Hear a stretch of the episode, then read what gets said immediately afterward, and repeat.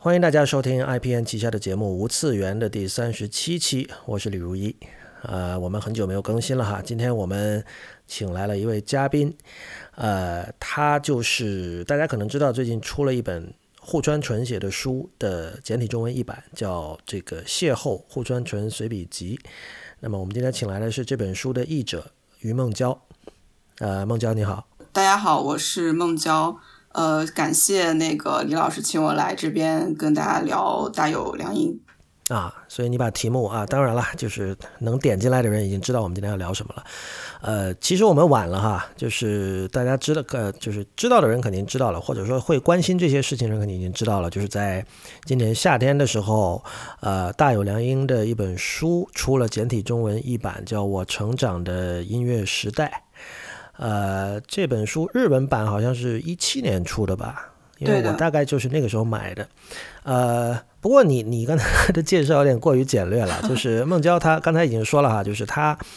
呃，我们这个我们刚才提到有三本书，一本是大有良音的书，还有一本是呃户川纯随笔集，然后还有一本是即将出版的一本细野晴臣写的书。然后这三本书呢都是同一个工作室明世出的。然后呢，孟郊是户川纯这本就是已经上市了的书，以及接下来要出的细野的书的译者。对，这三本书都是明世的日本音乐人系列的。然后大有是第一本，接下来。呃，户川已经出了，大概十月份的时候，细野这本也会上市。细野这本的名字叫做《氛围驾驶员》，也是他的一个呃连载的集结。哎，你我我，因为我之前不知道细野是哪本啊，那个叫《氛围驾驶员》的话，它会不会比较？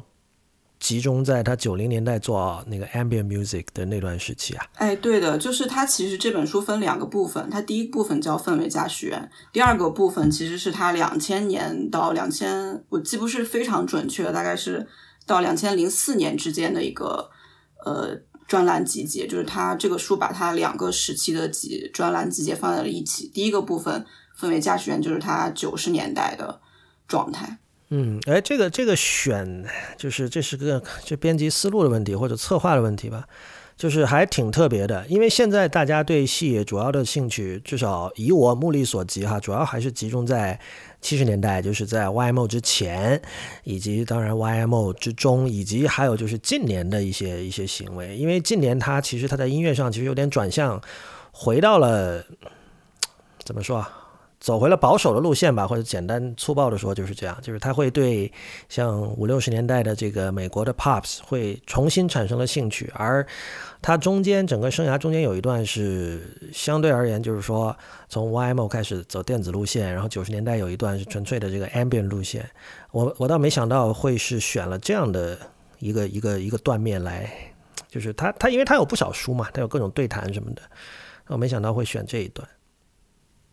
嗯，就是是确实挺特别的，而且看这个书的时候会发现，他第一部分九十年代的状态跟他两千年的时候的状态已经很不一样了。他对他两千年的时候肯定很不一样，对对对，氛围音乐其实已经有一些反思，或者说有一些腻了。呃，这两个状态，对，甚至于他在九十年代的时候特别沉迷神秘主义，然后但是到两千年的之后，可能就经过了世纪末呀，就不是那么沉迷那个状态了。对九十年代，我觉得确实是九十年代的日本是一个还有待整理的一个时代，可能因为它跟我们的距离相对来说还不够远吧。因为那个就去年还是前年奥运不是出了那个小山田圭吾的事儿嘛，就是他九零年代被杂志采访的时候，就是洋洋自得的讲了自己这个霸凌同学的一些一些经历，然后就引起了这个。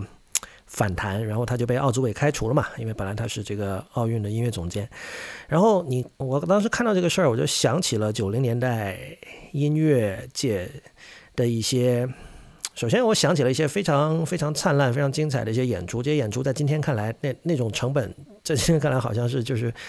不太能够承受了，已经。然后九零年代其实非常的疯狂，因为今天人们讲起可能对文化和艺术不是特别关心的人，讲起九零年代日本就会想到，哦，这个泡沫经济结束了，嗯，然后接下来就开始怎么就是一蹶不振的多少年、几十年。但是其实，呃，我不知道这个算不算是一种瘦死骆驼还是怎么样。就九零年代其实有确实有一种疯狂的气质在里面，所以呃，比如说你去。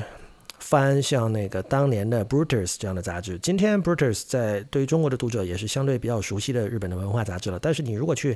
比较今天的 Brutus，你就算你完全不懂日文，你单纯看平面设计、看视觉设计，和九零年代的 Brutus 相比，那个区别是巨大的。就是九零年代有比现在多得多的暗黑的、疯狂的，而在今天看来很可能会是政治不正确的一些选题，很多很多。嗯，对，所以小山田小山田出现那样的事情 是完全不奇怪的，呃，所以你刚才讲到这个戏也会对神秘主义感兴趣，我我觉得多少跟时代氛围或许有些关系吧。不过我们跑题跑的太多了，我们今天这个。我我相信谢的出书书出了之后，或或许我们可以再聊一次，或者那个胡川纯的书我还没仔细看啊，这个我那个或者或我之前在另外一个节目《灭茶苦茶》做过一期胡川纯，当时引起了一些他的歌迷的不满啊，是吗？呃，OK，大有良音，呃，我之前看了，就是大家可以去看，我们会把这个链接放到本期的 show notes 里面，就是孟郊其实跟大有良音做过一次采访，最近是发在那个 Nowness 的微信公众号上。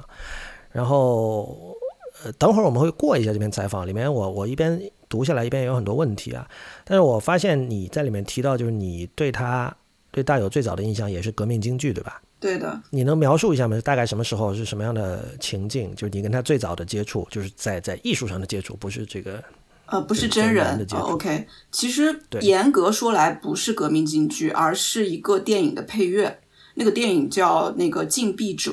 是六七十年代一个比较有名的，算是我不想称实验电影吧，就是地下电影，呃的一个导演叫足利正生，他拍那个一一个一个就是参与巴基斯坦革命的人的一个片子，然后他用的是那个配乐师是大有良音，那个是当时我的日本外教。呃，就是给了我这个碟，我就发现了这个人，因为他的配乐就是可能跟我们传统意义上觉得电影电影配乐有旋律什么那种东西不一样，我就发现了这个人之后去才去搜，然后搜到了这个就是革命京剧，然后其实当时搜到了很多碟，为什么先去听革命京剧？是因为我觉得跟中国有关，我很好奇说这个人为什么要选一个跟呃。中国有有关的东西为什么要去做这个？然后听了之后，当时我也已经隐约听说了，比如说像阿部勋这些人，应该是大学的时候这些人了，我就把他直接归位到那个谱系里面。我觉得他包括他跟高柳昌行的关系啊，我就直接把它归位到那个前卫音乐人或者说实验音乐人那个谱系里面去，或者说是自由爵士什么的。对呃，你刚才说的这些事情发生在大概哪一年？零八零九年吧，零九年应该是。呃，我我刚才有一个词，我不知道我听清楚了没有？你是说你的一个外教给了你足利正生的电影看吗？呃，对，我当时在日语系，我那个外教就是日本人，对，然后他就会推荐一些，就可能我私下会跟他交流电影什么的，他就觉得这个可能是。我会喜欢的东西，他就给了我这个碟，但是那个碟其实是一个盗版碟，是他在中国买到的一个盗版碟，就这个也蛮有意思。这个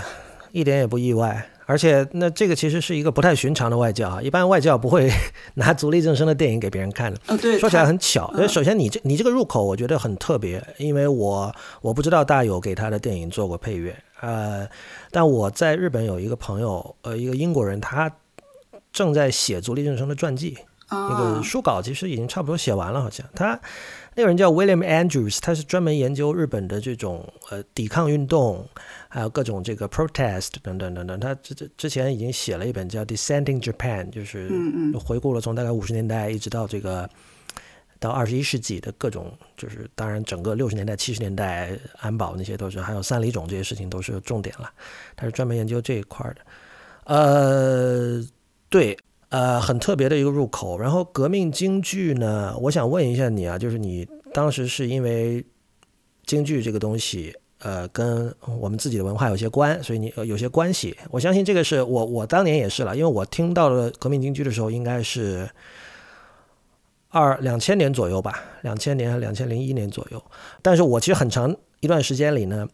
我都把京剧理解为了中文所说的京剧。很久之后，我才意识到它其实指的是文革的样板戏。这个我不知道，你是这样吗？哦，我刚开始知道是样板戏，因为我当时是把他们，就是可能因为足利正生的关系吧，我就直接理解为这个是当时左，就是左派文，呃，怎么讲，革命输出的一个结果，所以我就把它连接到了说，哦，这个是样板戏的那个那个思维吧。OK，嗯。但这个我还是补充一下，就是可能有人听了之后会有个误解，就足利正生和革命京剧是没有关系的。啊，对对对，然后就是还有一个我想问的，就是这个是呃是我我其实最近才知道的，我这这点我觉得非常惭愧啊，就是二十年前听过的唱片，然后现在才知道这个非常重要的事实，就是它其实是基于呃另外一张唱片的，这个你你你以前知道吗？这个我不知道，就是您上次跟我提之前，我是完全不知道这件事情。没错，这这个呢，我就觉得很稀奇了，因为这张唱片呢，在国内对实验音乐有兴趣的人里，应该是非常有名的，大家多多少少都知道。但是呢，我是这次因为这本书出了，有很多播客，呃，这这我们到时候链接也会放到那个 show notes 里面啊。我至少我知道有三个播客做了关于这本书的特别的节目，其中有一个节目，它下面有一个人留言，他说，其实革命京剧。是呃，当时这个大有的那个团嘛，因为革命京剧它的这个这个乐团署名是 Ground Zero 嘛，是 Ground Zero 里面的一个成员叫 Alfred Harth，他的另一张作品是以他为本做的一个相当于翻奏。然后我当时因为我之前完全不知道这件事，我就很很好奇，我去查了一下。后来我发现这个人说的不完全对，但基本上是是他可能记忆，因为这个可能年代比较久远哈。呃，准确的说，首先 Al 呃这个 Alfred Harth 他不是 Ground Zero 的成员，他是后来就是呃大有现在那个爵士，后来那个新爵士乐团的成员。呃，准确的说呢，是 Harth 和另外一个叫 Heiner Goebbels 的两个德国人，在一九八四年做了一张叫 Frankfurt Peking，就是法兰克福北京的唱片，其中的最后一首曲子叫这个。是是那首曲子，十五分钟长的曲子，是革呃 Ground Zero 的革命京剧的一个最原始的一个一个版本，或者用日文的说法，你可以可以管它叫 Motonetta，就是原、嗯、就是原来的梗啦，原始的梗。那呃，我觉得很有趣啊，我马上就去找这个这个两个德国人做的，这两个德国人我不记得，好像 Goebbels 还是 Hearth，反正他其中一个是那个 Just Music 的成员。Just Music 可能很多人知道，它是那个 ECM 这个厂牌的幺零零二号，它的第二张唱片，这多年以来一直绝版的一张自由爵士唱片，它的成员。所以呢，他们的传统一直是呃自由即兴，以及肯定也有一些这种德奥严肃音乐、艺术音乐的传统在这里。呃，怎么说呢？我觉得比较这两个版本是很有。很有教义的，让人可以可以理解到很多东西。而为什么这个事实多年来一直就是大家没有被大家提到，我也觉得很值得玩味啊。哎，我好奇这个原版，这个原版是是什么年代的？一九八四年。嗯，你你为什么问这个年代的问题？因为我就因为我觉得年代比较重要吧，就是因为我刚才就是突然想到了，呃，因为是法兰克福与。中国，我就想到与北京，对法兰克福与北京，我就突然想到什么中国女孩之类这种，我就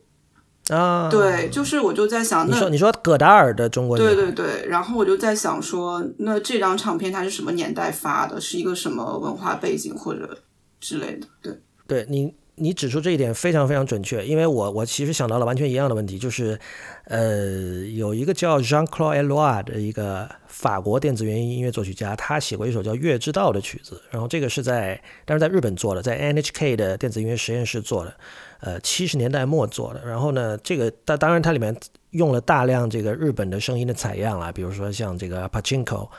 的还有等等各种各样的，然后很有名的一首曲子。那当然就是里面用了很多东方元素了。我问过这个人，就是当时比如说他作为欧洲人怎么突然，因为他后来很多作品都是跟日本文化相关的。他是一个按照按照日本人的看法，就是这属属于亲日家了。我就问他怎么会对这个东西产生兴趣，然后他怎么会有这样的契机跑到 NHK 的电子音乐实验室去做东西。然后他就讲，其实是跟歌德学院有关系。就歌德学院在七十年代末。还有八十年代初这段时间，确实他们去怎么说啊？就像像前客一样，就是他去促成了很多德国和日本之间的这种文化上的沟通。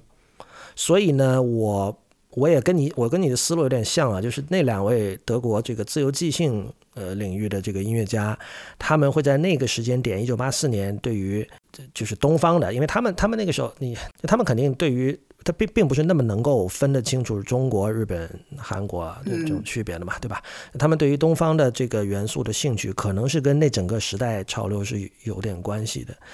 呃，不过我刚才为什么说知道了这个这个原版的存在之后，对我们理解，呃，大有会很有教益呢？呃，我现在想播放两个片段哈。第一个片段是《Ground Zero》的革命京剧里的这个叫《Thema Mile One》这首曲子里面的一段，以及呃原版中对应的一段。大家可以听到这个采样的来源，这个源头肯定是一样的，但是两方如何处理？同样的素材，呃，我们现在先听一下原版。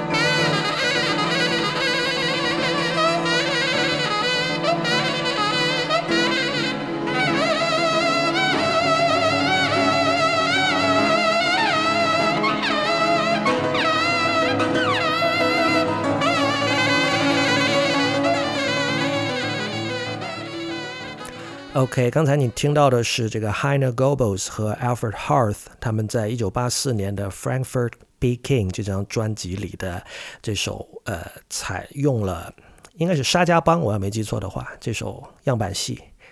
的这个这这个片段。然后我们现在听同一个片段，在 Ground Zero 的手下是如何运用的。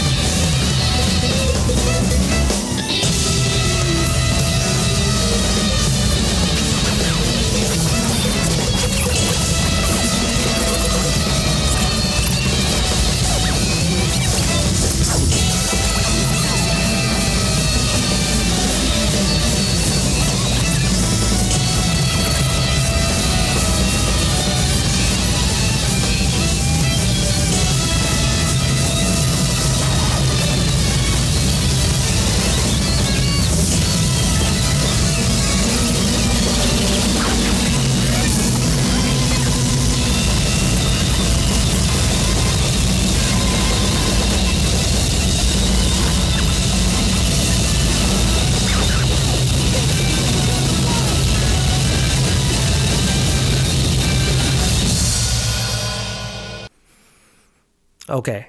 呃，孟娇，你听了两个版本，你有什么感受？其实说实话，我没办法一下就是反映出来，就是可能我这个就是没有特别专业的音乐素养，就是没我没办法一下反映出来说这个是一个呃对他的翻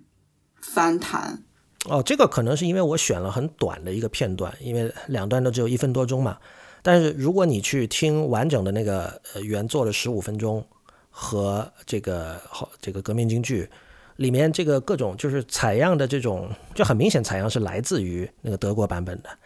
呃，但是我这里想指出的一点啊，就是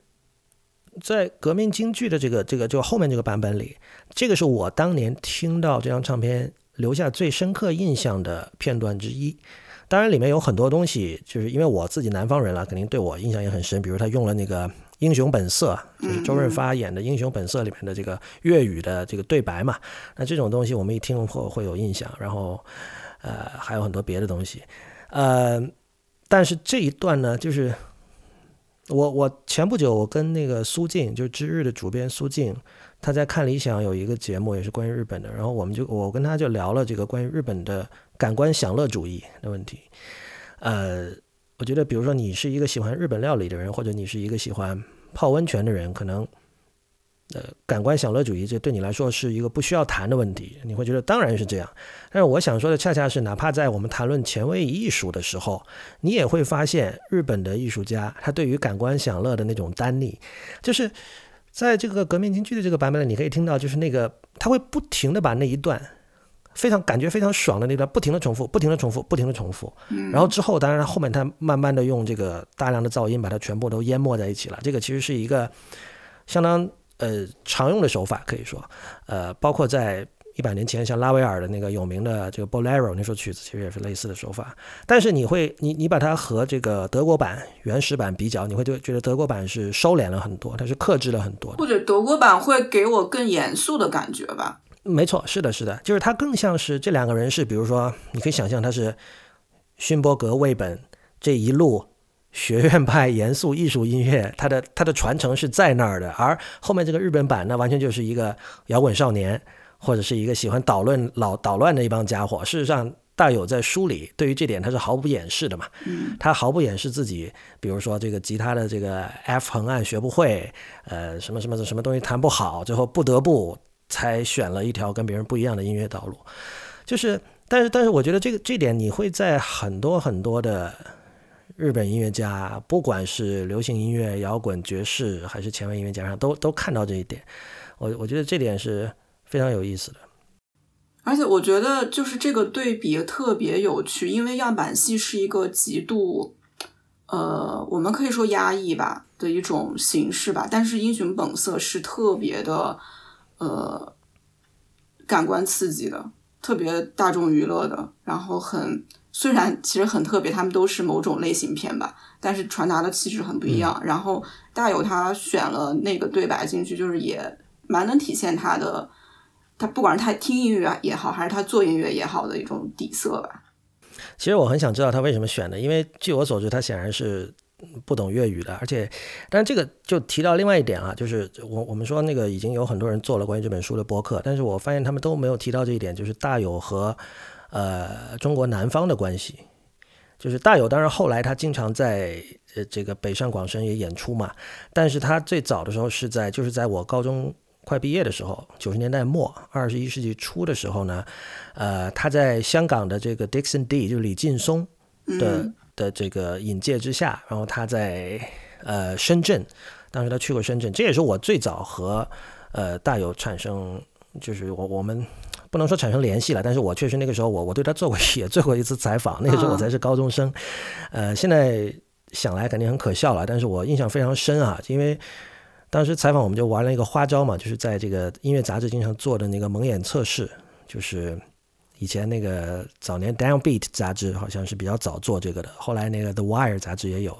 的 The Wire 里面叫那个 Invisible Jukebox，就是看不见的点唱机，也就是说我给你放一些唱片，但不告诉你这是什么，然后呢先让你猜能不能听出这是谁的什么作品，然后呢两个人再讨论一下关于这件作品，那这当。就是当年 显然我没有任何办法去跟大友讨论什么，但是我给他放了那个 Miles Davis 的 Dark Matters，啊，呃，他五六秒钟就听出来是什么了，呃，当时我当然很佩服啊，但是现在 想来呢，我就觉得我这个选曲是很有问题的，因为 Dark Matters 是一九七四年的现场录音 Miles Davis，但是呢，他在七十年代的时候是只在日本发行的。然后直到一九九七年，也就是我这次采访发生的大概前一两年，才在美国以 CD 的形式再版。也就是说，从七四年七十年代到一九九七年这么长的二十年的时间里，除非你去买日本版唱片，那个时候买日本版，今天很多人喜欢买日本版唱片，当年是肯定是比今天少得多的。就世界上那时候大部分，哪怕是喜欢 Miles Davis 的人，可能都没有听过这样唱片，但是日本的乐迷听过，所以。呃，而且日本一向是很在乎这种，就是哦，这个唱片是日本独有的。那比如说 bonus track 文化，大家都很熟悉了。同样的唱片，在它的日本版里会多出一两首歌，对吧？他们是很在乎这个东西的，所以呃，大友会对这张唱片很熟悉，是就是这是一个太简单的题了，对于他来说。嗯哼。所以我刚才还还有一点，就是当我知道了，终于知道了原来革命京剧有一个原版了之后呢，我就发现哦，它是一个翻奏。然后呢，我想如果是我更早的时候知道这一点的话呢。呃，我是会有点失落的，就是以前觉得说哇，这是一个多么好的点子啊，就是这是一个多么好的策划，对吧？你把这简直是就是对样板戏做了一次解读，毒是有毒的毒哈，吃了蘑菇会中毒的那个毒，做了一次解读，就是就像你说的，样板戏本来。我不管是你是觉得它沉闷也好，什么也好，但至少在我们这一代人心中，它不会有什么特别好的印象嘛。对。但是哇，现在它变得这么酷了，然后最后你发现哇，这个原来不是他的 idea。哇，我不知道你听到了之后有没有这样的这种失落感。我知道的时候特别失落，而且我我真的是以为他是基于对这种，因为大有他出生的时候并不是就日本的学生运动或者什么。呃，他没有经历那个时代，我以为是他对那个时代的那种意识形态的一种反思或者什么，或者嘲笑一下。比如说，当年我们都知道东大，呃，就是毛主义很盛行啊，大家怎么？结果如果这个是他对别人的这个点子的一个挪用，我就会有点失落，或者说，呃，我会发现其实大有他并没有那么强的意识形态上面的诉求，他可能觉得这是一个好玩的事情，对他来说更多是这样子的一个。选择吧，对，对，显然没有，显然没有意识形态上的诉求。呃，要补充一下，他是出生于一九五九年，所以刚才提到的日本的街头运动、学生运动主要发生在六零到七零年这段时间吧，就那个时候他肯定显然还太小了，而且他那个时候在横滨和福岛，对他没有在东京，主要还是发生在东京。对，呃，但是呢，我刚才讲说，如果是以前的我，我会觉得很失落，现在我不觉得失落了，因为。就是我现在已经意识到，就是翻奏、翻唱这个这种行为，在日本和在其他国家是非常非常不一样的。就是，呃，如果我们说一个，无论是美国乐队、英国乐队、中国乐队，我们说他有很多歌是翻唱的，你可能会觉得，就同样你会觉得失落，觉得说怎么不原创啊？我们觉得一支这个有有能力的乐队，一支好优秀的音乐人，他肯定要写自己的原创作品。但是在日本其实不是这么分的，呃。我想这里也是先给大家听一首曲子吧。这首曲子是，呃，它的原曲大家都听过，就是 Bob Dylan 的这个《Blowing in the Wind》。但是这个是日本的摇滚乐队，呃，其实是日本比较少数有政治色彩的摇滚乐队，R.C. Succession，就是纪野清治郎的乐队，它的日文翻唱版。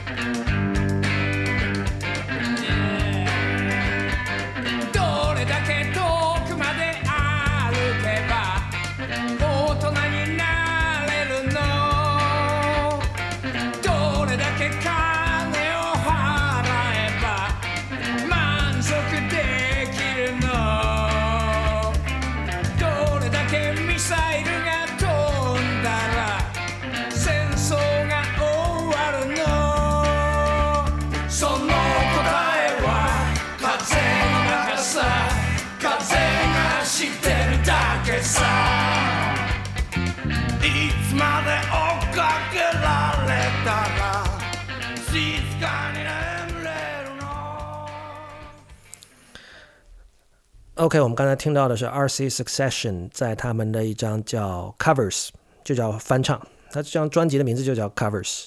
里面翻唱 Bob Dylan 的这个 Blowing in the Wind。呃，孟娇，你听了觉得怎么样？我觉得还挺，就挺日式摇滚的呀。就虽然曲子是那个什么原曲是欧美的曲子，而且我印象中我不知道记得对不对，就是基野他是比较。呃，他会坚持翻成日文词。日文词这个一直都是的，这一点不特别啊。就是为什么你会觉得这一点特别呢？嗯，就比如说有的有的乐队他们去做翻唱的时候，呃，会觉得说我就去唱一个原曲，呃，把这个曲子就是把这个原版的东西，可能会更在意演奏上面的区别，可能会就直接用了呃英文词。但是基野他就一直用英英文词，你能举一个例子吗？我相信这方面的例子应该是比较少的。哦，我一时想不到具体的例子吧，就是印象中吧，或者说我会把它关联到那种，呃，更流行音乐的歌手。OK，呃，对我现在其实因为我翻奏，其实我相当于是我的一个研究领域，但是我现在真的一时想不起用原词的，所以。这怎么说呢？这其实是在更早的时候，在六十年代，甚至是有专门就，当然这可这个类别可能是后来总结出来的，当年可能不叫这个，但是现在就管它叫 cover pops。呃，最近刚好有一本新书是讲那个连健儿这个人，他是当年就六十年代这个就所谓的 cover pops 这个类型里很重要的一个人。其实他主要做的事情就是把英文歌词翻译成日文，所以就是唱日文词是一个几乎可以说是必须的，因为这个。这里面就有很多，你知道，在中国就有很多乐队可能还以唱英文为荣嘛，呃，唱英文词为荣。然后这个你如果在乐迷界，你经常能见到，比如说你你一本书，因为有这个出版方面的规则，就是说你那个各种什么专辑名、歌名都要翻译成中文嘛。然后有很多这个资深乐迷就很不满嘛，看了说我都不知道你在说什么，就或者觉得这个这个感觉这味道就不对了，对吧？在在日本是刚好反过来的，日本是。你可能知道有有有邦提这样的说法，比如说，嗯嗯，呃，刚好最近不是葛达尔去世嘛，嗯，在日本有三个毫不相关的东西，他们都叫卡丹尼西亚嘎雷。首先，它是泽田研二的一首歌，这也也是名曲啦，大热的名曲。然后是葛达尔的那个《Breathless》这部电影的邦译，同时它还是 Sex Pistol 的那张那个《Nevermind Bollocks》那张唱片的邦译，嗯。这三个完全不相关的东西，它都是用邦体，所以这个就是日本对于翻译是的需求是很大的，这么说吧，所以肯定是是是日文歌词。但我想说，就是说你可以见到，首先在这个出版的这种事实上，你会看到有很多这种在日文叫 self cover，就是自己翻唱自己原来给别人写的，比如说那个。在追名林琴那里，他们管它叫逆输入嘛。嗯，他不是出过两张叫逆输入的专辑嘛？其实那都是他给其他的歌手写的歌，让他自己重新来唱。那这个叫叫叫 self cover，自己翻唱自己，这是这是一个类型了。然后很多很多的。呃，这当然就是我们数得出的知名的乐队，肯定他都是写过很多原创作品的。但是同时，他们也出版过专门的翻唱专辑，比如说刚才提到的 R.C. Succession 的 covers，然后还有很多很多无数。呃，另外就是像大友其实在书里有提到的，就是比如他在第一章里写的版本九嘛，版本九他早年的很多名曲都是翻唱。这一点其实我觉得对于至少像我这一代，我出生于一九八零年嘛。的中国乐迷并不陌生，因为就像我们听到的，香港的流行音乐其实很多都是日文歌的翻唱，这个我们都是知道的。而且，同样就是我们在当年是可能不知道这一点的，或者我们模糊的知道它来自于哪首原曲，但是那个原曲呢，我们没有听过，可能觉得听不听也无所谓，反正我就是听《风继续吹》长大的。那么，如果我没有听过山口百惠的原曲，那又怎么样呢？对吧？嗯，就像我就是听后来，我并不知道那个原曲是什么样的。后来是是梁静是谁啊？梁静茹的吗？呃，刘若英。后来对啊，刘若英对她啊，她有原曲啊，有原曲日本的啊，对对对，好像是，但这可能平成时代的事情，我相对来说没那么熟了。呃，是这样的，说起这个，其实还有一件有趣的事情，就也是我也是去年还是今年才才知道的，就是在七十年代末的时候，七二年中日恢复邦交嘛，然后那段时间其实首先。日本那边有一些中国热，就是有一些像那个寺内舞，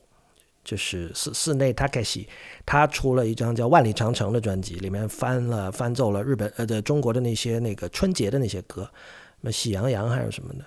呃，另外呢，李谷一在七十年代末的时候，他出过一盘磁带，这盘磁带现在在那个闲鱼上面很容易买到，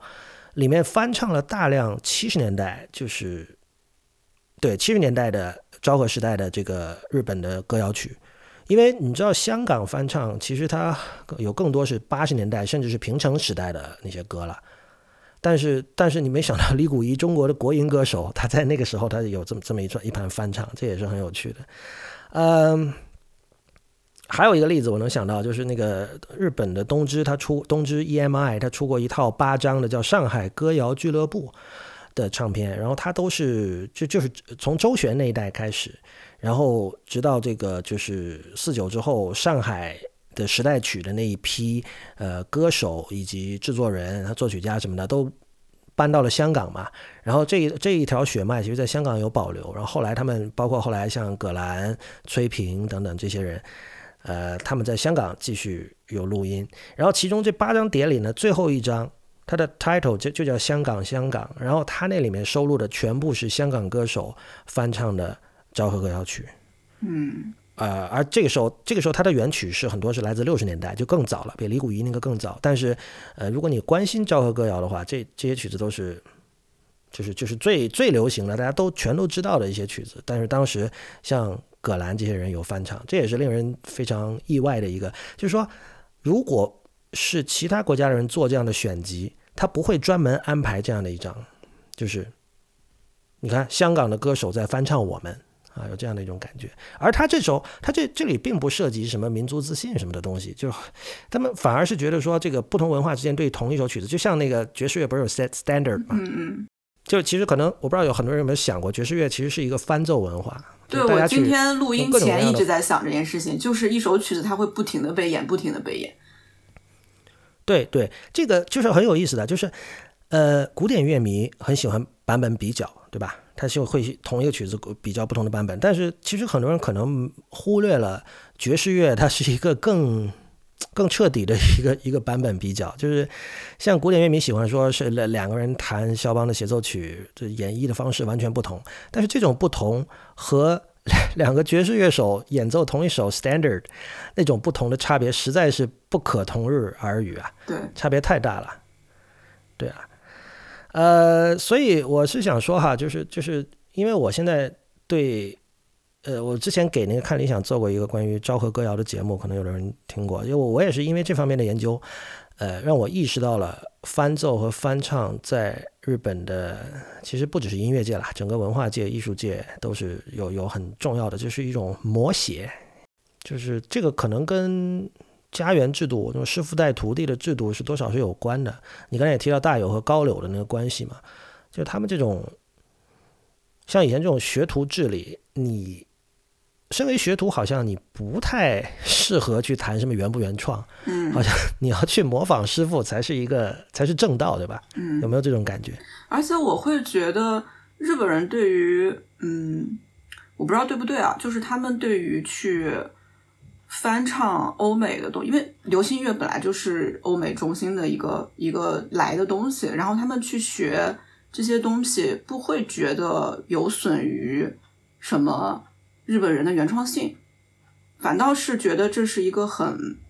嗯，我觉得跟战后就是对于战前那种文化氛围的反抗也有关吧，就是很多音乐人从战后觉得我们去学习。或者不用学习这个词吧，去吸收这种呃西方流行音乐，然后去翻唱这个东西，没有什么好呃不对的，甚至于是一个更嗯更反抗性的东西吧。就是在战后，我总觉得是有这样的氛围的。呃，嗯，我我不知道，就是反抗，我倒没有觉得，或者因为不是，首先翻唱是在战前已经开始的了。就是那首叫叫我呃日文叫我的清空，就是原曲叫 My Blue Heaven，那是二八年吧。嗯嗯，反正那个时候那个时候就已经有了这种这种所谓的 cover props。呃，战后我觉得一方面是有战败的这种心态嘛，毕竟就是你是战败国，而且又被美美国占领了七年的时间嘛。就那个时候日本人对于美国文化态度是非常暧昧的，你也知道，就是对吧？一方面又会觉得说，呃，在美军基地周围的那些 club 里演出，那是很时髦、很新鲜的东西。另一方面，又会有这种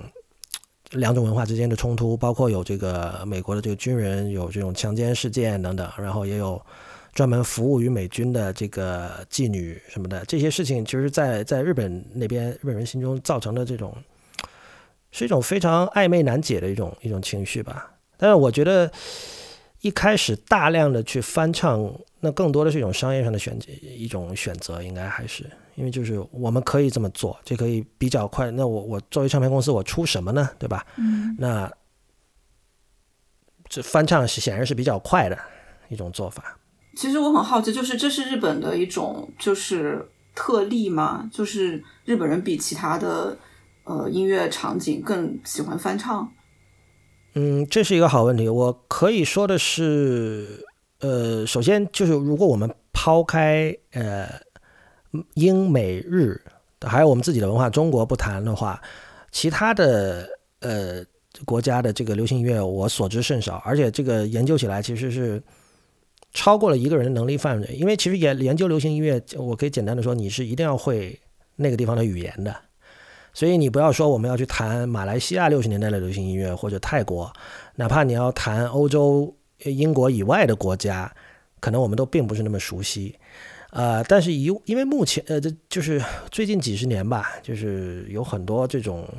呃再版，大家会去挖掘这些呃，像我刚才提到的泰国和马来西亚。呃，六十年代越南六十年代的这些这些这些音乐，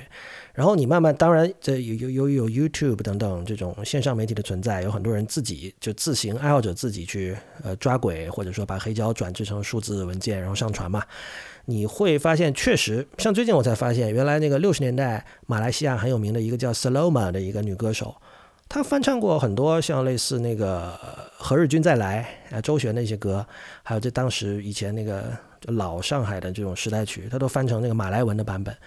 确实会有这种，就是这个其实就是很简单，就是在同样的一个文化圈里，一首歌火了，就就像我刚才说的，是一个商业考量嘛，就这样比较快。但是可以说的是，日本，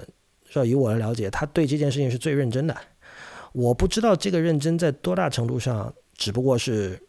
日本人对大部分东西都很认真，他的一个一个附带的结果，还是说？他们就是，我倾向于是这样了。我倾向于他们并没有从这个哲学上去考虑过啊，翻唱或者从音乐艺术上真的考虑过翻唱怎么怎么样。我觉得一方面就是这个学徒制，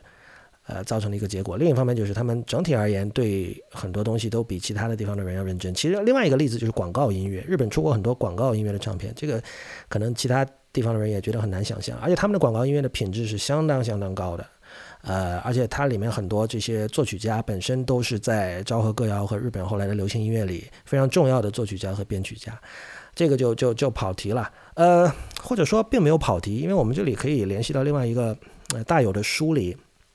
我觉得令不只是我，令很多人都印象深刻的一点，就是他提到山下义雄的自由爵士，你记得这一段吗？对我特别印象深刻，因为他提到说，哦，原来我小时候听的是这样的东西，因为他是提到那个。配那个动画配乐吧，还是对动画片的配乐？对对，他就感慨说：“原来我从小听的是这样的东西，呃，现在回头去听，会发现那个时候的那个东西是这么的前卫。”这个我印象挺深的。嗯，我自己有一个其实类似，但是它最终结果是相反的一个经验，就是当我最早发现原来戴敏郎，戴敏郎就大家可能知道是，就是就就属于可能在日本很有名的配乐师。他啊，你的对他第一印象居然是这个啊？我想说的，他是很有名的前卫作曲家，他是学院派前卫作曲家，是跟啊对，因为我确实就是认识很多这样的前卫音乐人，真的都是因为电影。可能我最早是影迷哦，天哪！发现对，不是你是影迷，就跟刚才那个大有的录，对你不是你是影迷，你能够注意到这个配乐是戴敏郎，并且记住他，这也是很了不起的，我觉得，因为。戴敏郎就是很显然哈，这些人他们接电影配乐那是为了赚钱嘛，呃，这不用说的，因为他这作为前卫音乐、前前卫严肃音乐作曲家是这是不容易生存的嘛。所以我反正我第一次听到那个是那是钟平康还是谁的电影啊？就是你知道戴米了，我说那个戴米了就是那个，嗯，我知道。星期一的 Yuka，对，星期一的 Yuka 还是 Lika？嗯，对，那部片子，反正因为那他的那个。他的 OST，他的原声碟的那个封面很好看嘛，所以这在这个唱片收藏界还是小有名气。然后我第一次听到，就是这样的东西，轻爵士啊。然后我就想，哦，原原来是这样的，就是说啊，完，当然我觉得可以理解了，因为这个电影需要嘛，那你是接活嘛，你并不是在实现自己的艺术理想，我觉得这个完全可以理解。但是大有这里可能是反过来的，就是他看到山下义雄这个作曲家在接活，但是他做出来的东西呢，他觉得是是 high art，是高级艺术，对吧？他大概是这个意思哈。嗯嗯，啊，对。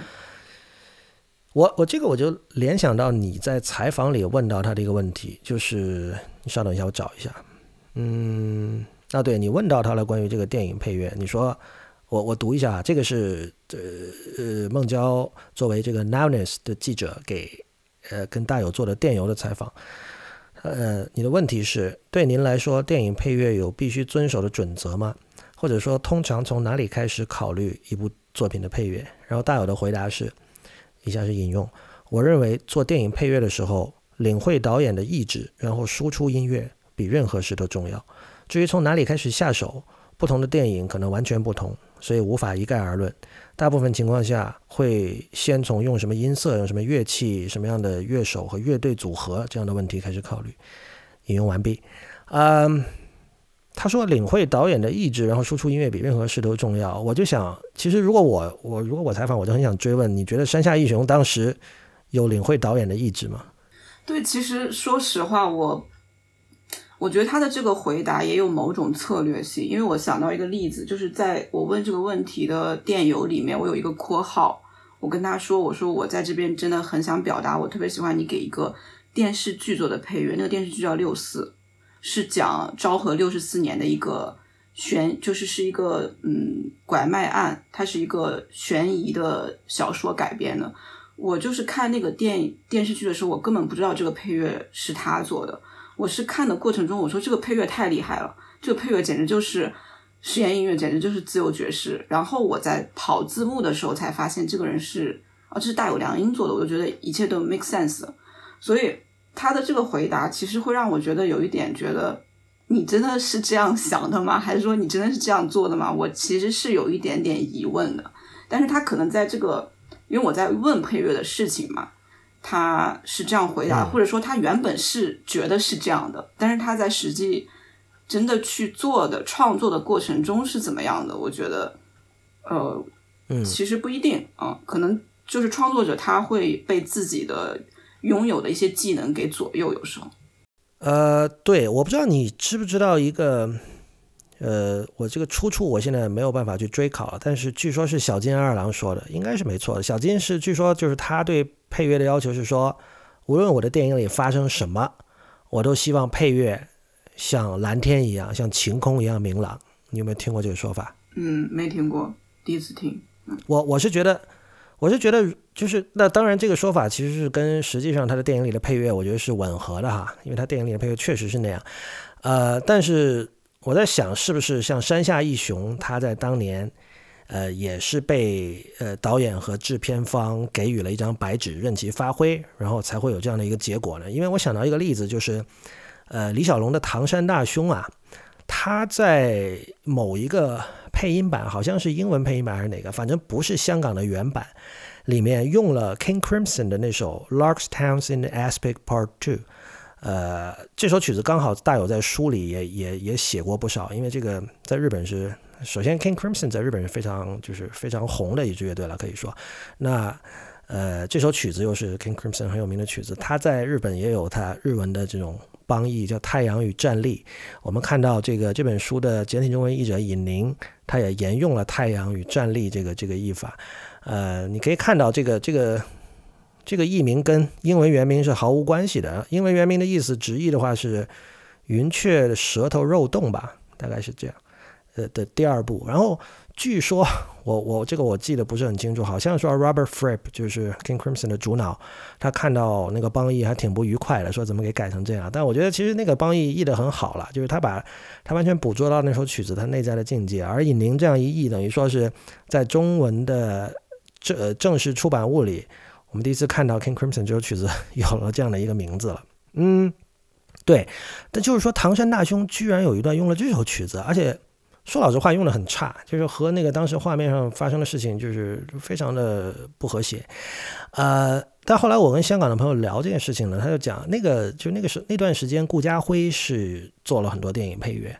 所以就是顾，而顾家辉是一个文艺青年，就是他在七十年代可能就已经在听 crowd rock，就是各种就当时比较前卫和新鲜的音乐了。那肯定 King Crimson 当时对他对所有的当年的文艺青年震撼都是很大的。那顾家辉不会例外。所以有一种可能，这当然这纯粹是一个揣测了，就是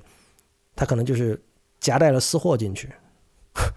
造成了这样一种状态。我就觉得这个这个例子，呃，就。跟那个山下义雄的所谓自由爵士其实是很像的，呃，但是我必须指出啊，就是山下义雄无论如何，他仍然是在一个，嗯，他是在接活因为做配乐是接活这一点我们不需要去去掩饰它或者美化它，呃，而自由爵士，尤其是日本的很多自由爵士，呃，当然以阿部勋为首了，那是彻底的，就是用生命在演奏。所以这两者在本质上的区别还是很大的。就是我，我不认为由于在声音、肢体上还有听感上两者的这个相似，就真的可以把两者归为一类。嗯。所以其实大友后来在书里，我记得是在书末还是哪，反正他有提到，他说明明这个我听到的当时就是自由爵士，为什么他没有能够得到更多的承认呢？他觉得这个对于山下英雄不是很公平。事实上，我看到他是有做些事情的，大友。他为了呃扭转这种不公平，他他还翻唱了，翻弹了。没错，又是又是翻奏，又是翻奏，就是那就叫这个 Automo Yoshihide Plays 呃 Yamashita Takeo，对，有这么一张唱片，而且那个封面好像就是他当时喜欢的那个动画片的那个里面那个角色铁甲人还是什么什么什么东西。呃，但这个翻案就是显然就是说，可能我认为不算成功了，就是这。怎么说呢？日本这种像七十年代、六七十年代的这种 OST 原声碟，一直是有很多的，有不能说很多哈，有一批粉丝。这个其实是有点像什么呢？呃，有点像英文所谓的叫 library music，就是，呃，就素材库音乐，我觉得可以翻译成，就是在七十年代有很多这样的，就是那些乐手。在近年被人们挖掘出来之前，都是完全没有人知道他们的名字的。然后有专门的唱片公司去找这些人，呃，按照当下流行的，比如说 soul、funk 或者什么什么，不管什么样的风格，然后来出一个，比如说来适合打斗场景的音乐，给我录一段啊，适合这个这个缠绵悱恻的，给我录一段。然后他都把这些东西都都存着，然后当有导演需要的时候，我就卖给他，有这么一个。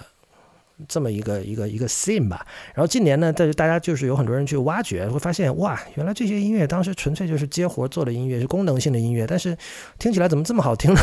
有人做了好多这种再版，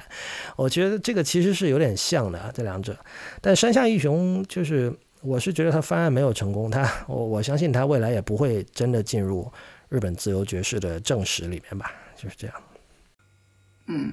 我有一个就是。突然想到的想法，我是觉得山下义雄其实我瞎想的，就是他当时做奥特曼啊，或者说做什么这些配乐，可能他不是特别自觉的觉得我是，他肯定不是特别自觉的觉得我在做一个自由爵士，而是我觉得某种科幻色彩吧，就是那些文本，就是那些片子的文本本身带有的一些科幻色彩或者未来感，然后促使他做了某一些东西，然后这些东西在日后的。呃，大有听起来感觉很自由爵士或者很前卫，只是说那两种东西的一种关联，而不是山下义雄自己的一种自觉。对，然后，但是我想到的另外一个事情，也是跟我最开始提的那个足力正声有关，就是他有一个挺有名的片子，叫做那个片子的原名非常长，叫什么？去年秋天在四个城市发生了什么？一个手枪犯下的四起谋杀案。就很长长的一个片名，他故意的。然后有一个短的片名叫略称连续杀人魔，就是这是对阻力之声来说特别有名的一个一个一个电影吧。就是对。然后那个电影的原声是高木元辉跟富坚雅义。对。对，然后那张唱片雅燕雅燕雅燕对那张唱片特别有名，应该叫嗯日语叫 isolation。就是 isolation，对对，没错，isolation。对，然后这这个我倒觉得他们这个片子应该是呃，反正六呃六十年代末吧，他们倒是比较自觉的在用呃前卫前卫音乐或者说自由爵士去跟当时的实验电影在做一种结合。啊，对，这个倒是我觉得是一个是自觉是，当时对，因为这些人其实当时是一伙人嘛，包括像若松孝二。然后他他有一部叫《恍恍惚的天使》，我没记错的话是他的吧？然后他那个那那个配乐是山下洋辅做的嘛？对对。就是 我这里必须讲一个比较世俗的事儿啊，就是《Isolation》这张唱片呢，我到现在都没有听，为什么呢？因为对于我来说，这些唱片我是得一张张买的啊。当然，网上肯定是肯定是可以找到，但是问题是哈，这一类的，比如说你突然发现了哇，原来这个自由爵士音乐家他给居然做过电影配乐，我要听一听。你你买多了几张之后，你会发现，就是其实失望的次数还是比较多的。然后下一次你再见到的时候，你有点免疫了。嗯，所以我 isolation 我在唱片行其实是经常见到的，但是我每次都就想，哎呀，算了吧。这个这这当然了，就是实际上是怎么样，你当然是肯定是要听过才知道哈。但是就是这种，我觉得也算是一个阶段，包括大友说那种也是一个阶段，就是当你发现了。呃，某甲居然还可以做这样的东西，或者就是对吧？就是你没有想到的一种化，你你你想象中可能会有某种化学作用，但是其实不一定有。嗯，呃，好像没怎么讲这本书，不过我们后之后会回到这本书的。哎，或者这样，你先说一下，就这本书，你你是有看完吧？我有看完，因为我为了做采访，就是提前看了一下。呃，你你有什么印象特别深的片段吗？我要不我先讲讲我的，然后你讲讲你的。好呀。对我，我其实刚买到这本书的时候，我主要是看它的那个后面有一段是有有一篇是推荐了几张那个爵士音乐唱片的，因为那个时候我是刚刚开始研究日本的爵士乐嘛，想看看就是我我我需要这种 playlist，需要这种片单，呃，然后当就当时那些唱片里面，当然它有一些是。呃，是是西人的音乐，像 Jim Hall 那张叫叫什么来的，我忘了，就是封面有一个人在游泳池里那个。呃，但是有很多是日本的啦，像那个日野原彦的刘冰啊，还有高柳和阿布勋的，这些肯定都是有的。呃呃，总之当时我确实有找拿这张片单再去找那些唱片啊，对。但是后来这这这些唱片里，其实除了 Jim Hall 那张是，就确实是在哪个国家都会被认为经典中的经典。其他我在我印象中就给我留下特别深的印象的其实没有。然后后来这本书有一个我印象特别深的，而且我觉得非常重要的是他写 Pink Floyd 的那个，就是他当时说。呃，反正有一个音乐节嘛，就去看那个音乐节，有很多这种国外的大牌的音乐人来，其中包括 Pink Floyd 还是谁？呃，是有 Pink Floyd 吧？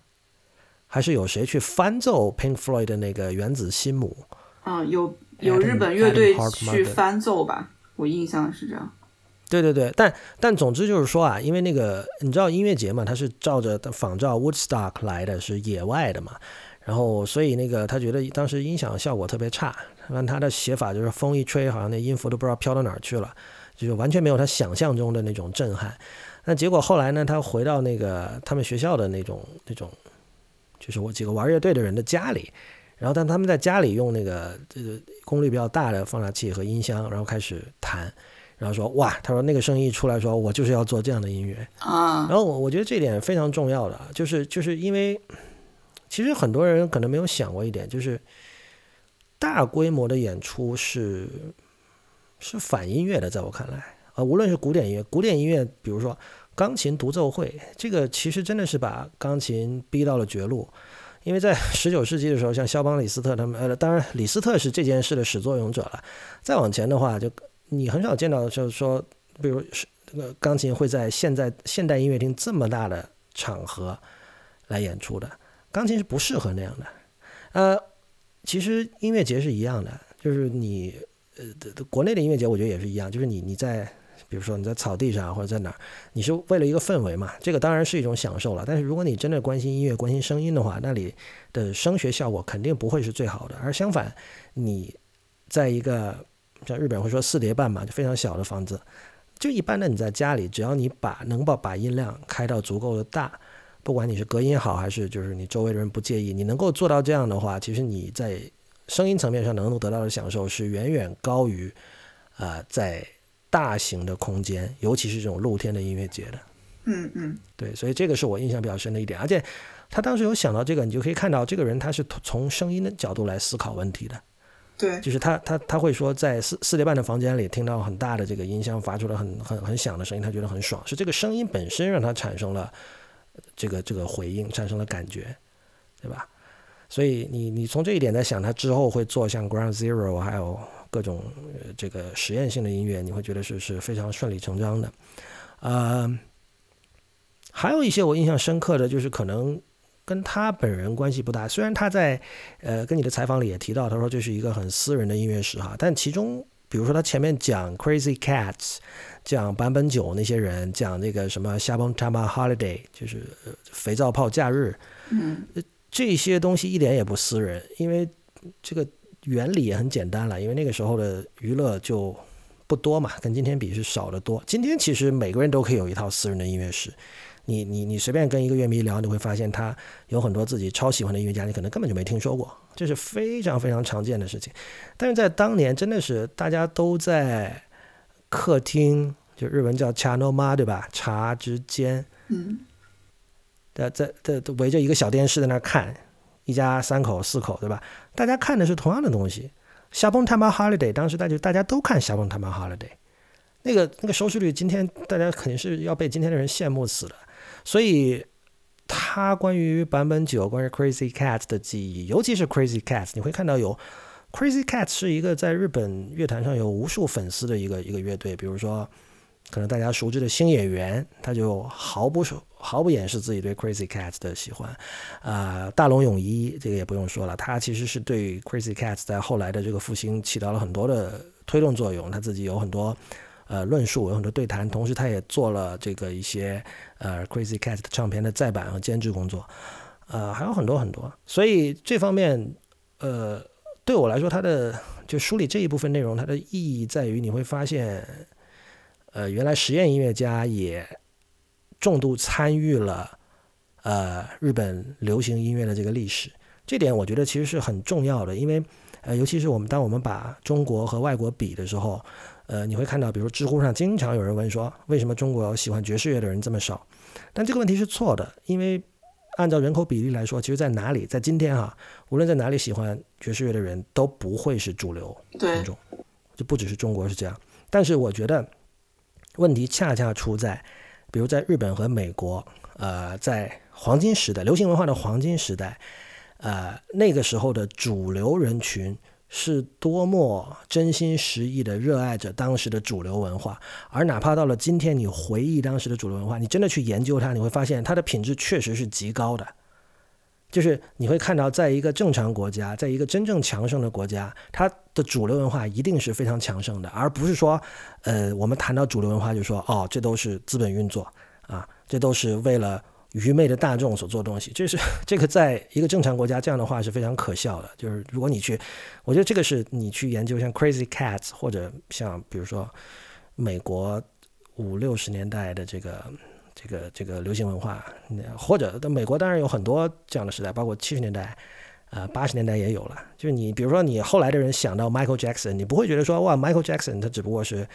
呃，这个这个媚俗，或者说他是顺着大众的口味去做，什么 这很可笑嘛？谁都不会说这样的话，对吧？我觉得这个是这个书可以给我们比较大的启示吧。对我印印象深刻的也是一个是这个，就是我觉得大有特别幸福。作为一个喜欢音乐的人，他的成长的历程中所他能够去吸收的那种音乐的素材特别多，就是流行音乐可能。说起来，可在一些更资深的乐迷的那种感受里面，好像觉得流行音乐比较呃庸俗，比较太大众了什么。但是流行音乐重要，可能就重要在它是流行的，就是它在那个时候是呃夸张一点，就是所有人都听的。然后大有生活的那个时代，就是在所有人都听的这些音乐里面的平均分是很高的。我觉得作为乐迷来说特别幸福，就是你。打开电视听到的东西就是好的东西，这是多么的，对对对，真的就是多么的疯狂的一个事情。但是可能对他来说特别司空见惯。我自己其实短暂的有过这样的一段历史，就是我在高中的时候，因为我住在深圳嘛，当时就是那个时候深圳呃，现在深圳也是可以收到香港的电视，但是现在会被审查的比较严重嘛。但是当时的话，审查相对的今天是好很多的。呃，反正那个时候我们可以在，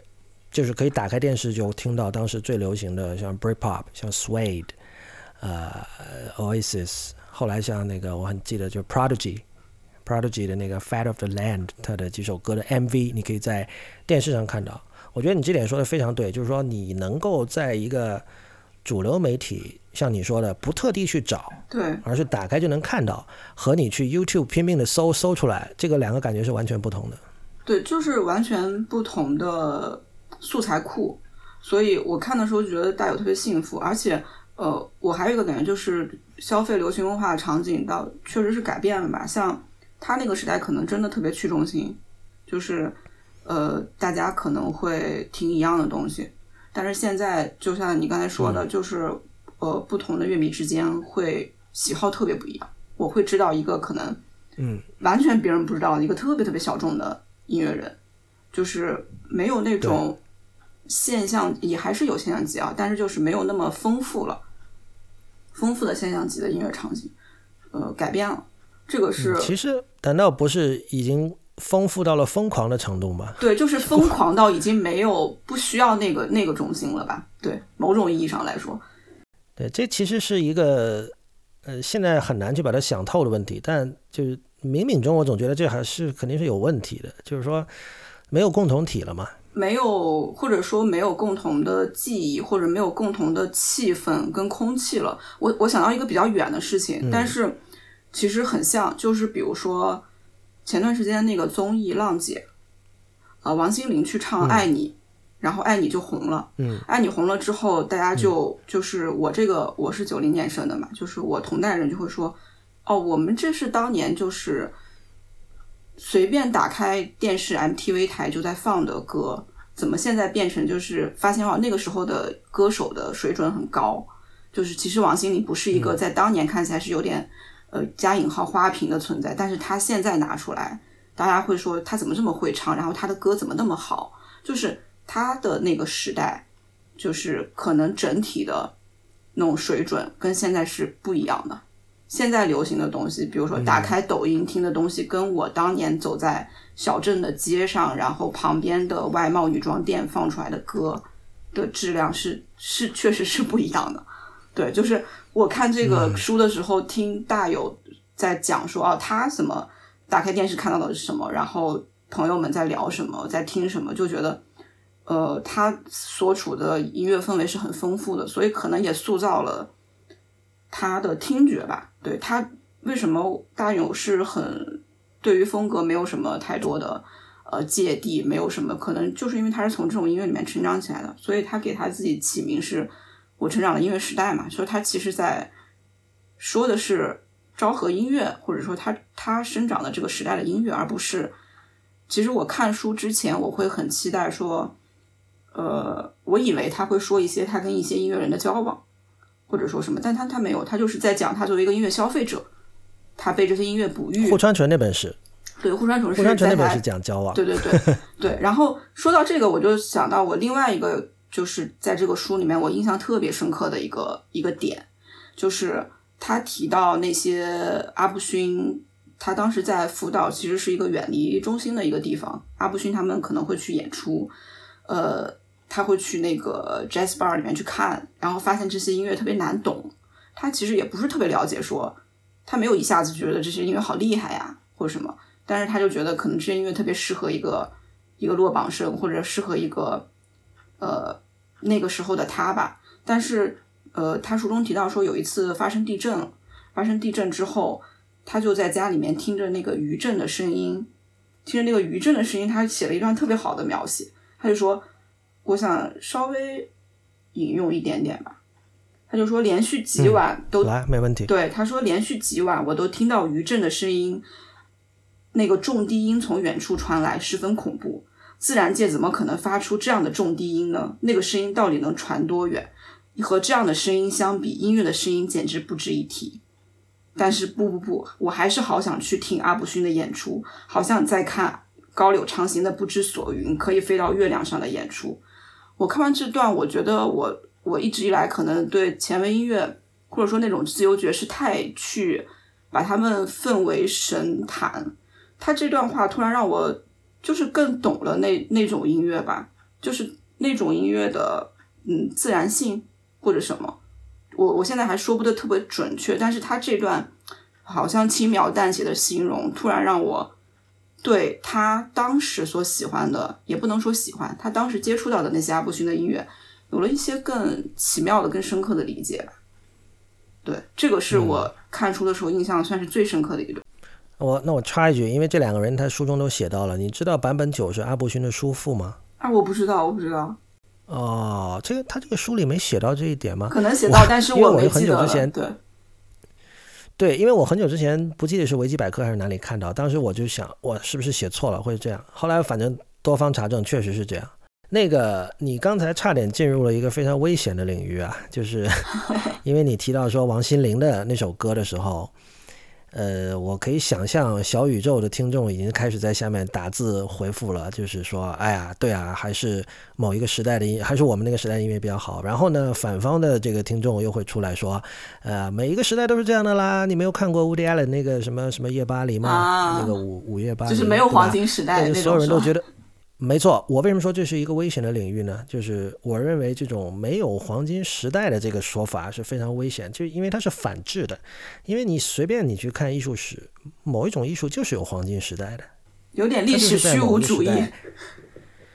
呃，对，没错，就是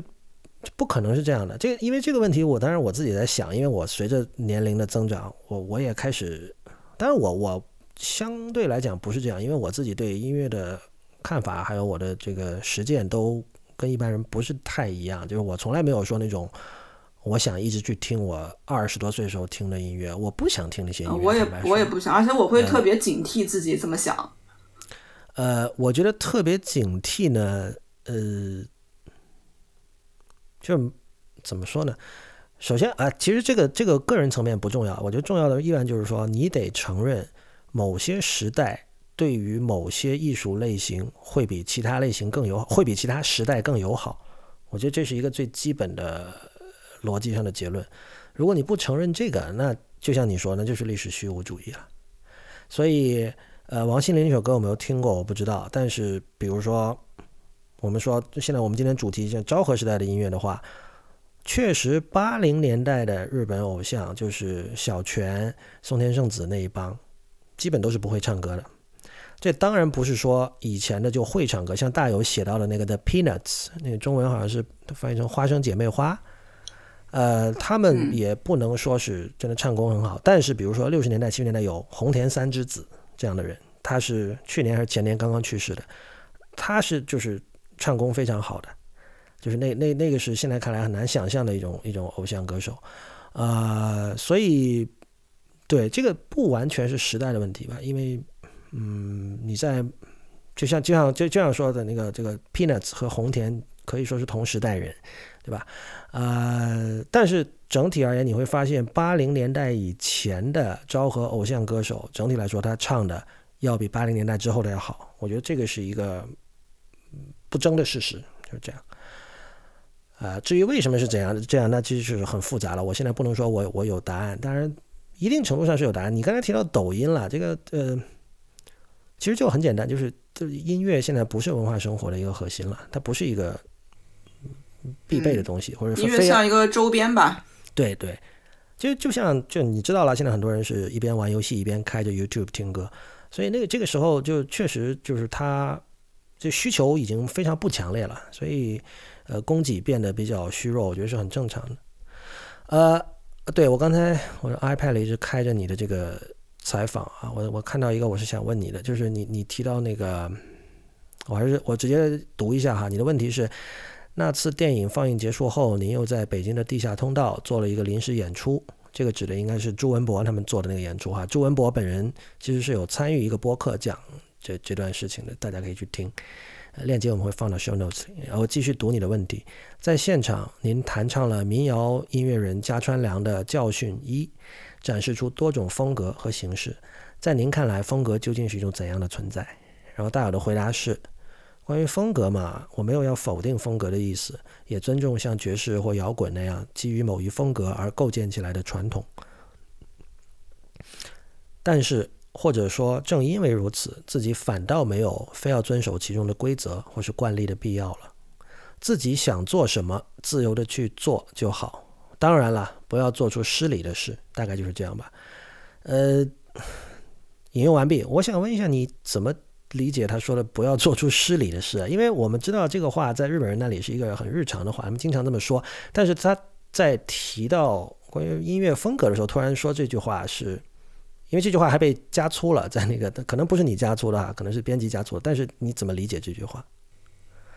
其实我当时特别想追问，我想问他，比如说可以举个例子嘛？就是什么样的行为是失礼的？但是就是因为是邮件采访，就没有这个追问的机会了。我自己感觉他可能是说他的这个失礼可能不是一种创作上的吧，可能是一种呃社交场景上面，我不知道。就是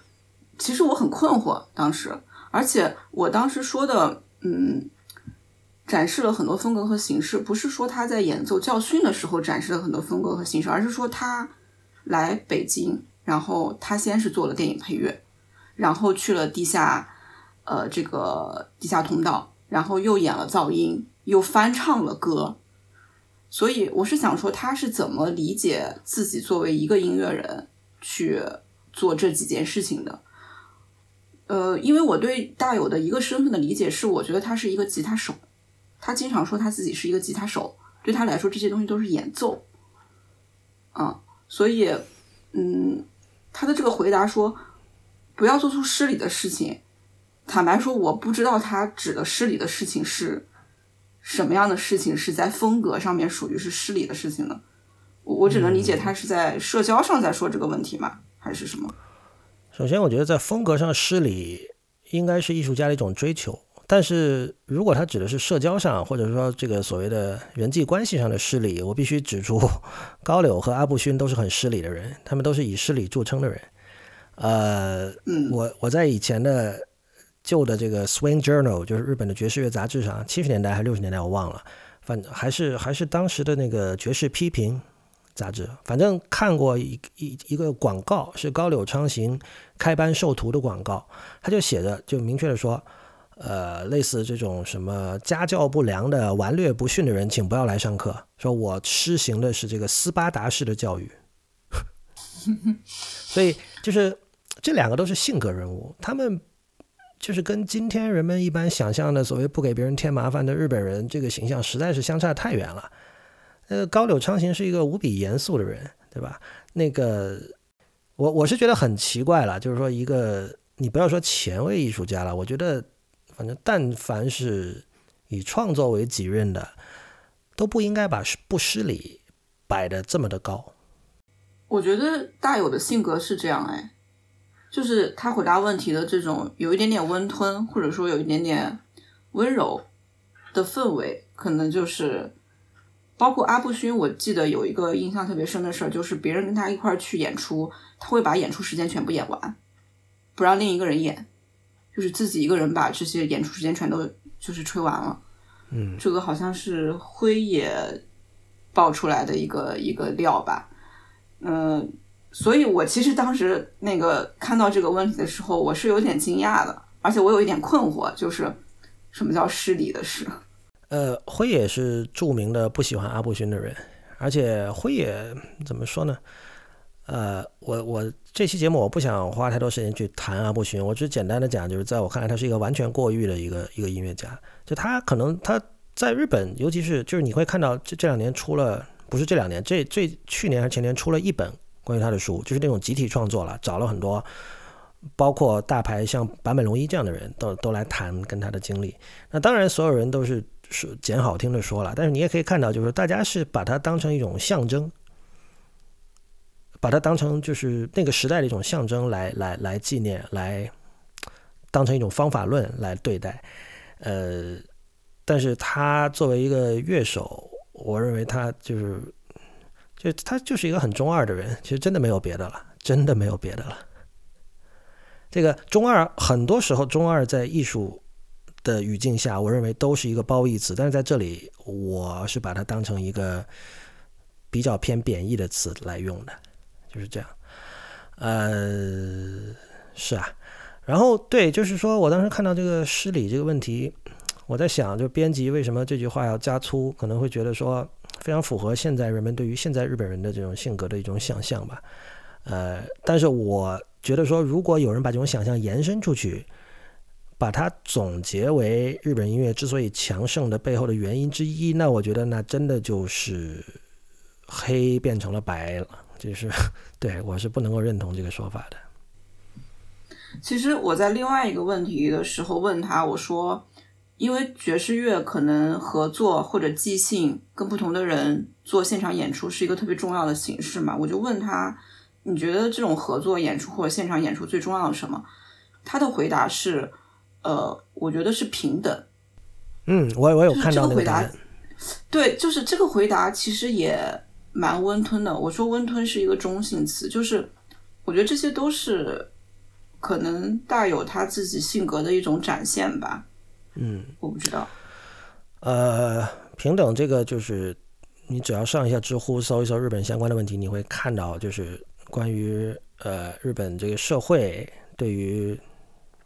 大家就是，比如说你刚出来工作啊，你头发不能留太长，你不能染发，对吧？这样的事情，就是在日本工作过的中国人都往往是带着一种怨恨的感觉在那讲。但反正就是这这个应该是不再是新的事情，大家应该都知道了，是日本确实是有这样的一种一种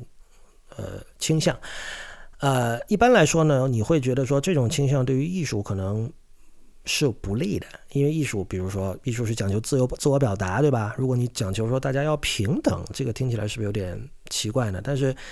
呃，由于现在大有他经常会以大乐队的形式演出嘛。然后我就想到了这个问题，就是就我我我想到的是，刚才我们之前有呃在节目开头有提到九十年代，我们说九十年代日本的疯狂的时候，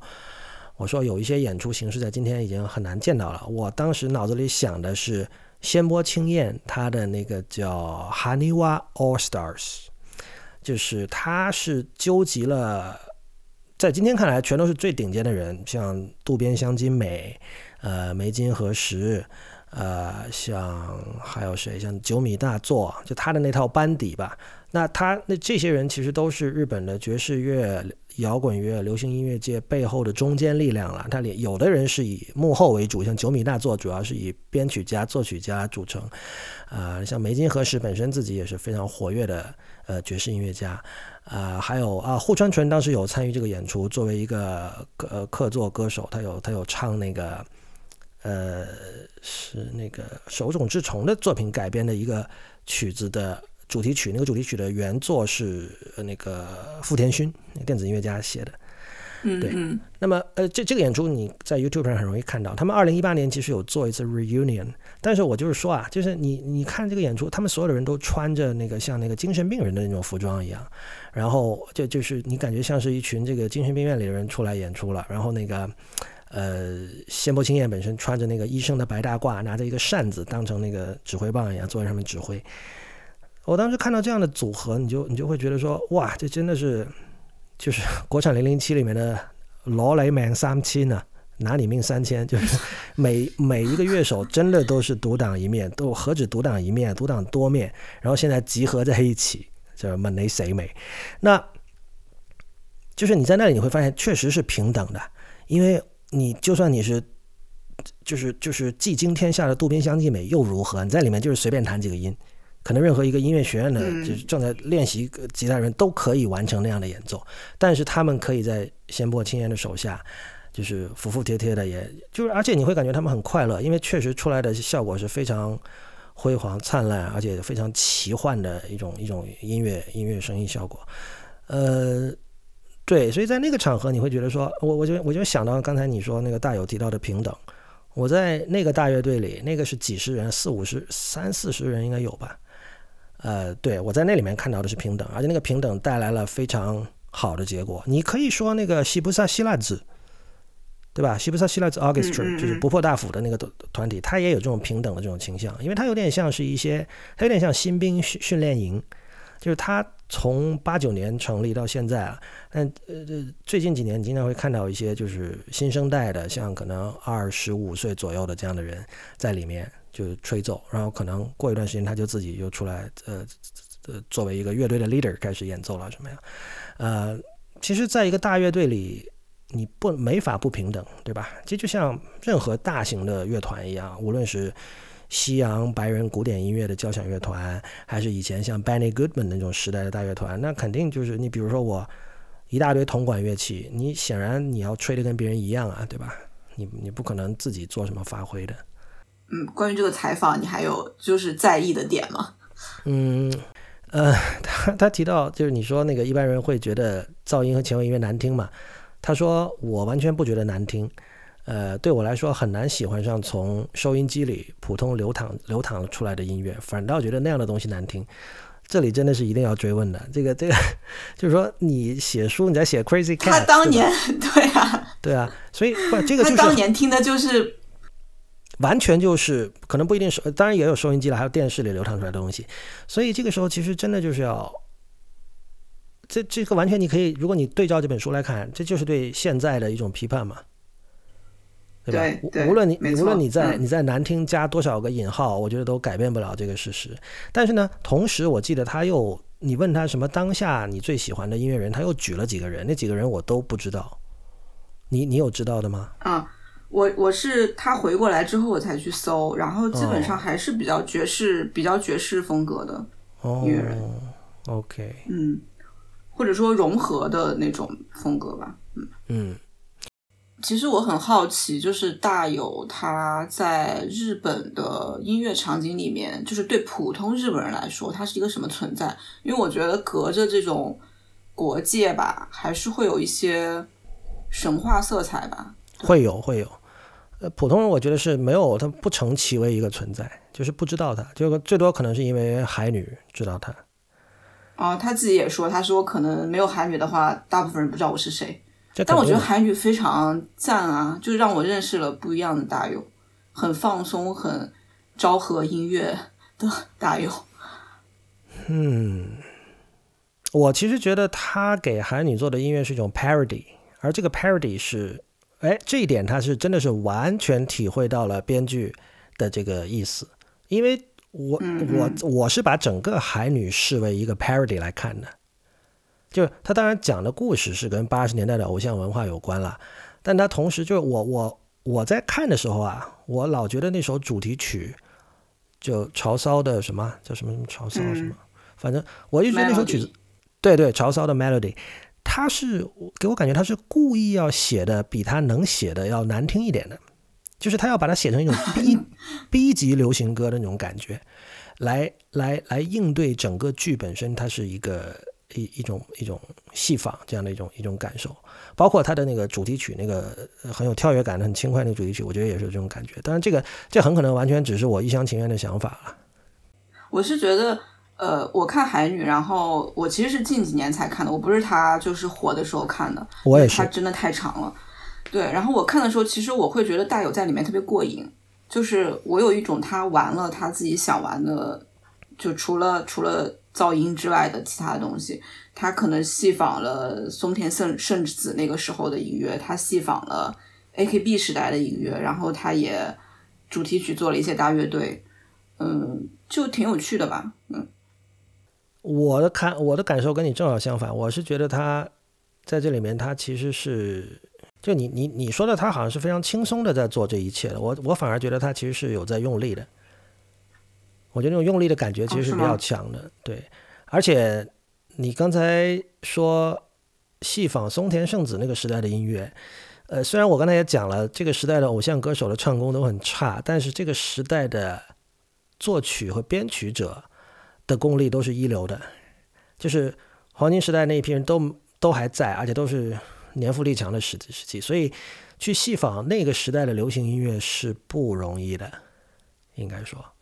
哦，我懂，就是你会觉得其实大有去做那个时代音乐是有点力不从心的这种感觉，是吗？我觉得这个是非常明显的，这个对，就是他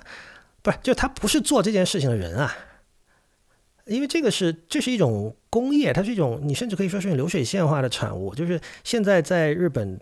被也是去年还是前年去世，像同美精平这种被捧上神坛，而且它确实值得，因为它不仅高产，它的这个平均质量也非常非常高。那就他这种是属于那种呃类似老板一句话说你给我加一个过门，他就拼命这个曲子马上要快要录了，他还要连夜赶工的这种人，是这样的一一一一批人在支撑着呃昭和时代的这个流行音乐。所以，对啊，你如果是习惯于就和和和像这种职业作曲家的这种职业生涯相比，大有的生涯，因为相对来说是他还是比较有自主权的，我认为。嗯，我懂了，就是它其实还没有在工业非常发达的那个时代被压榨过。嗯，对啊，可以这么说吧。最后还是想总结一下吧，就是说这个书，嗯，就说这给这个书有一个定性，它到底是一个什么样的书？就是那我觉得现听到现在大家可能也会同意，就是它其实是战后昭和音乐史的一种一种呈现，而且它并不像大有说的那么的私人，因为因为就是。战后昭和，呃，因为昭和是终于一九八九年嘛，整在这这整个就是一九四五到一九八九这段时间，其实留给私人的这种缝隙是不多的，在日本，所以他这里写到的东西很多其实是就是正史，你可以当正史来看。呃，另外一点就是关于这个。呃，大有良音这个人，就是像你、你我最初都认为他是实验音乐家嘛。我们我们最我们最初接触他的时候，他也确实是。比如说，像二十一世纪初的时候，他还没有开始做电影配乐，对吧？呃呃，不不，说错了，因为你刚才讲的足利正生什么的，他还没有做像类似铃木先生或者像海女这样的电影配乐啊。他也没有这个新的这个爵士乐大乐团这些东西都还没有出现，他就是 Ground Zero。就是在暴力的玩唱盘，然后制造噪音啊，嗯，但你注意哈，就是说实验音乐家这个 title 在日本的实验音乐家里其实用的不多的。你如果看大有自己的 Twitter 的简介，他说自己是做影视配乐和做即兴演奏的，这是他现在对自己的定位。然后呢，呃，你如果看其他的一些人，比如像灰野静二这种大家都比较熟悉的。在维基百科上，灰野静二在英文版他会说他是一个 musician 和 singer songwriter，就创作人，而日本版日本版就简单的说是 musician，就是 musician。当然，我觉得这个可能跟辉爷本身的一些特性有关，因为他确实他的风格确实非常多样。他也翻唱过，他以那个艾米瑶的名义翻唱过昭和歌谣曲，当然是以他的方式了。哦，那张唱片我特别喜欢。啊，是吗？那那说明你是。懂得昭和歌谣的真谛的，哎，那个对啊，那其实我们今天讲了很多关于翻唱 cover，对对对，是啊，就是那样的一种完全走样和原曲，你要非常竖起耳朵听才能发现哦，原来跟原曲还有点关系的。呃，对他最近最新的那张呃个人唱片也是这个路数的哦，不过他翻唱的这次很多是就是西洋的摇滚乐曲。对啊，所以就是说。确实从这个 title，而日本确实又是一个很注重 title 和身份定位的这么一个国家。呃，你可以从 title 上看到，就是，嗯，他们就不会限定自己是实验音乐家或者前卫音乐家这样的。另外，我觉得，嗯，就是像我我们在这个节目的开头一开始比较了两个不同版本的呃样板戏啊，这个这个这个。革命版样板戏能够呈现出来的东西一样，这个我又要重复一句，我在很多地方重复我的话，包括在那个看理想的昭和歌谣节目里我也说过，就是近田春夫这个日本的音乐家也是乐评人，他说他对昭和歌谣的定义就是把西洋音乐里那些官能性的元素抽取出来，并把它放大放到最大，然后做出来的音乐。呃，我至今认为这个定义是非常准确的，虽然它可能流传的并不是很广，呃，就是。像那个两个版本的革命京剧，你就可以听到这样的一种一种一种现象，就是首先日本的音乐家大部分他都是听众，这句话不是一句废话，因为呃其实有相当多的音乐家他在成名或者说摸索到自己风格之后，他就不再听新的东西或者不再认真的在听音乐了，而呃日本的很多音乐家大有显然是这样的，他是一个对他来说这个是是一种音乐是一种趣味。是一，就是他是不停在听，就是生活，真的是生活一部分。他是每天要听的，是消费音乐的。对，但我要强调的是，就就是就是日文的这个 “shumi” 这个词啊，就是就是 “shumi” 是一个在日本甚至有点同拆压力的一个东西。就是你如果说不出你的你的 hobby 是什么，“shumi” 其实对应于英文的 hobby 嘛，就兴趣爱，就对应于中文的兴趣爱好。但是它在日文日本社会里的这个重要性是高于。中文词兴趣爱好在中国社会里的重要性的，就好像人是需要有点有一点兴趣爱好，有一点虚迷才可以。那所以你说它是生活的一部分，我的理解就是说，你是作为一个趣味人，虚米的写成汉字是趣味嘛？你是作为一个趣味人的生活的一部分。所以当他听到了所谓像近田春夫说的那种官能性的东西，就是感官冲击特别强烈的东西，